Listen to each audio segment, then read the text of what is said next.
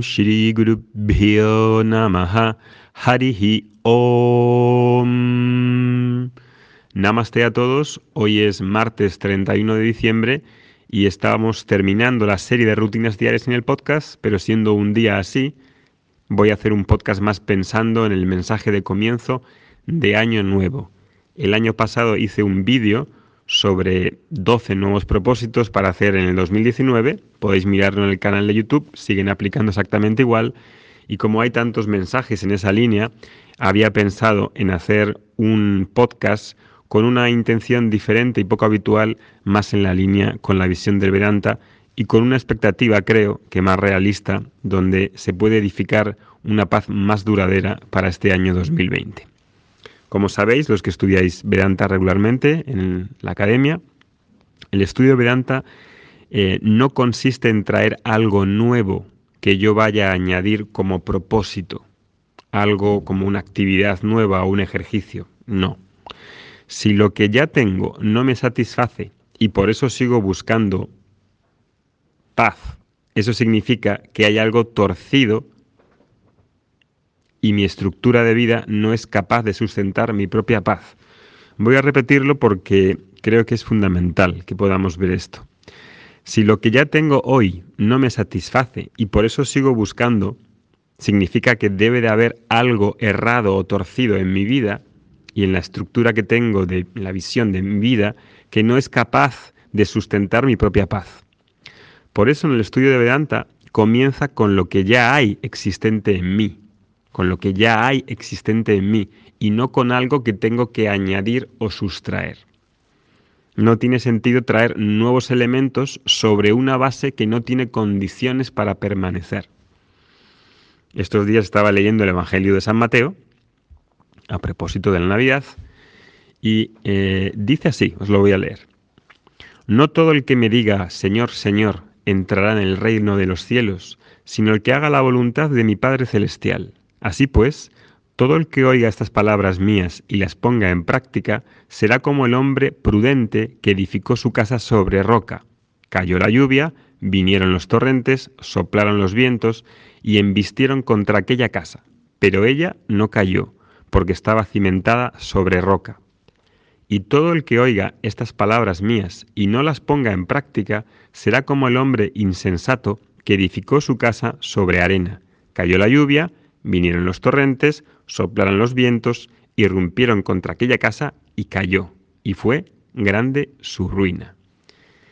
Estas palabras tan elocuentes del Evangelio de San Mateo nos entroncan y engarzan con la visión del Vedanta.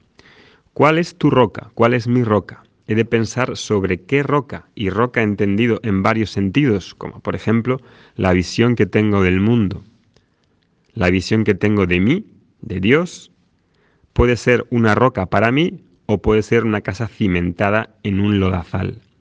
El estilo de vida, los valores y las actitudes también pueden ser roca o fango. Entonces la Vedanta, el estudio de Vedanta, comienza con la filosofía y el modo de mirar existente dentro de mí ya.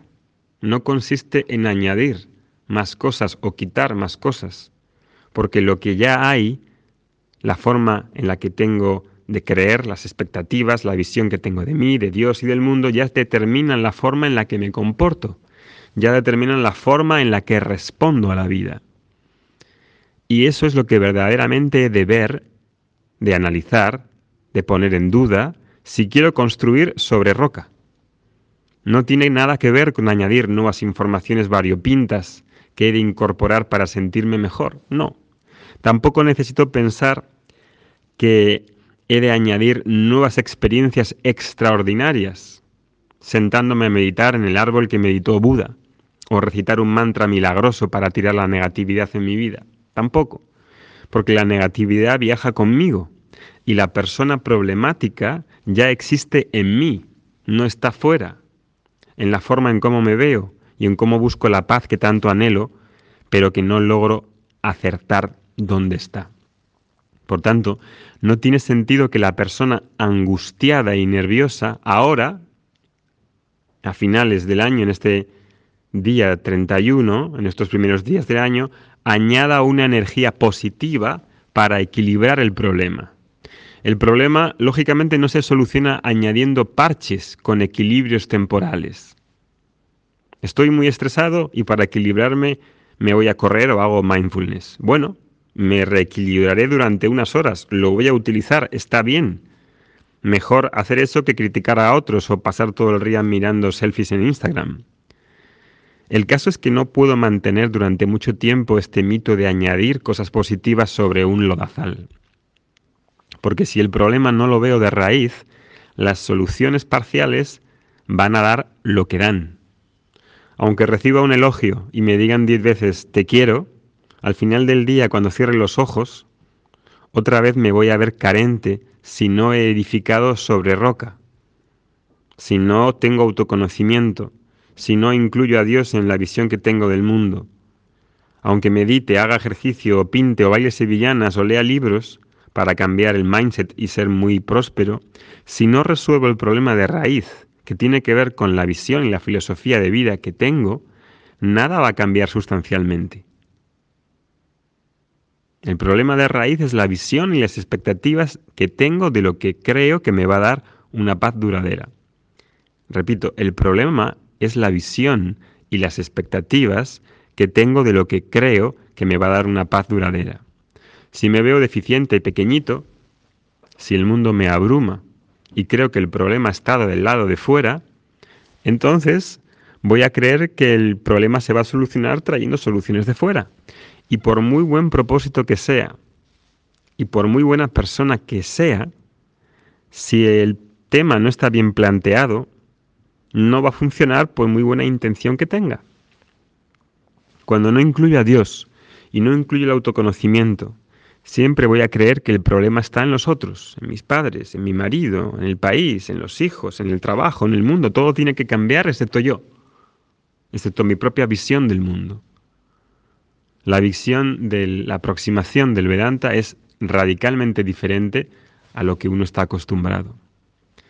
Entonces, seré capaz de que pueda tener la lucidez necesaria para ver que la forma en la que comienzo este proceso de buscar la paz ya está errada de partida. Así, un gran propósito en este año 2020 será el de no echar las culpas fuera y de no creer que por añadir cosas positivas voy a disfrutar de una solución más duradera. La única solución duradera está en ver la verdad en construir sobre roca. Roca es autoconocimiento. Roca es una vida sencilla, humilde y de sabiduría. Para vivir una vida de autoconocimiento hace falta una vida sencilla. Una vida complicada, una vida torcida es imposible que dé autoconocimiento. Imposible. Podemos incluir este propósito de una vida sencilla y de sabiduría este año hay algunos propósitos que hablan de eso. Puedo incluirlos.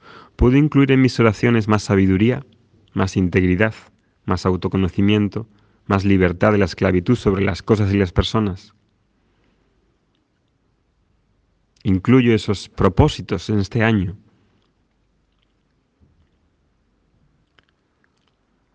Creo que a medio plazo nos dará más resultados si nos acercamos a las palabras de Ishvara del Señor y buscamos con sinceridad.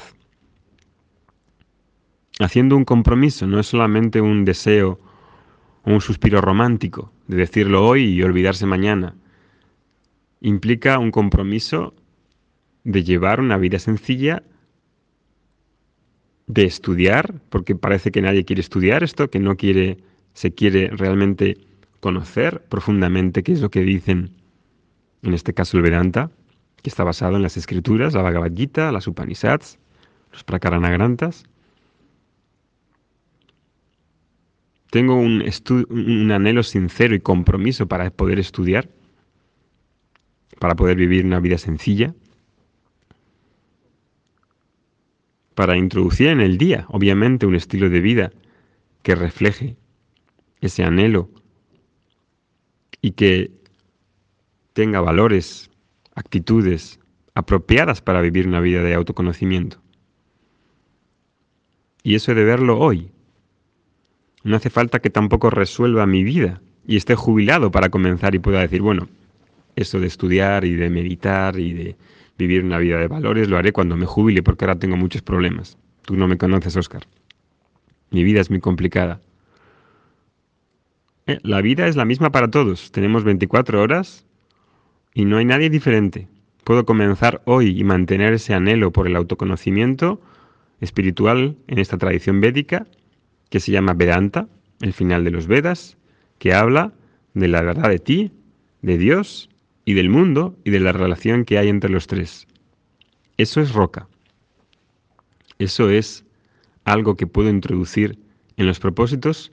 Yo creo que si estáis escuchando este podcast, seguro que lo anheláis profundamente y queréis llevar ese estilo de vida. Que tengáis un buen día. Hariom.